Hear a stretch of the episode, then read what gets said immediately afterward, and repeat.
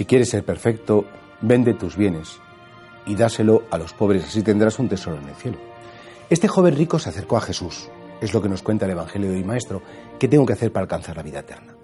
Bien, al principio Jesús, como para quitárselo de encima, entre comillas, bueno, pues cumple los mandamientos. No, pero es que yo quiero algo más. Entonces Jesús le mira con cariño, dice, pues no, pues si quieres realmente llegar hasta el final, pues despréndete de todo lo que tienes, es decir, depende solo de mí. No dependas de las cosas materiales, no, no hagas tus seguridades en las cosas que están en el tiempo, sino mira la eternidad. Y a este chaval le costó mucho, se marchó triste, porque no quería soltar esas seguridades materiales que él tenía. Sí, era un chico decente, bueno, cumplía, pero le faltaba ese punto. Nosotros nos podríamos identificar mucho con este joven porque, claro, buscamos la seguridad y nuestro bienestar en el dinero, en el disfrutar, en el comer bien, en el vestir elegantes, en el...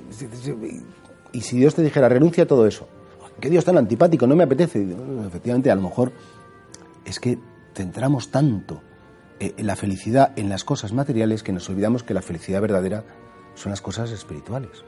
Y por eso, a nosotros a veces cuando nos viene la tristeza, cuando nos viene el desánimo, el desaliento, pues es porque en el fondo estamos tan apegados a las cosas, cosas que no queremos soltar, cosas que consideramos que son nuestras, que tenemos un derecho irrenunciable, que claro, que se nos dice, mira, es que a veces tienes que ser lo suficientemente generoso, dejar que estas personas, bueno, pues, pues o estas situaciones que no son tu propiedad, que tú no puedes mandar siempre sobre ellas, que tú no puedes disponer siempre sobre ellas, sobre todo porque tú no eres Dios.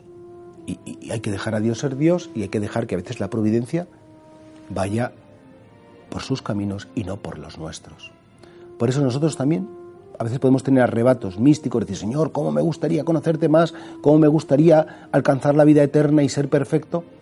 Pero la perfección del hombre muchas veces consiste en dejar a Dios ser Dios, no jugar a ser dioses nosotros y dejar pues que las cosas no experimentarlas como propiedad, sino como regalos que se nos dan temporalmente y que nosotros no podemos disponer siempre a nuestro entender, a nuestro parecer de ellos.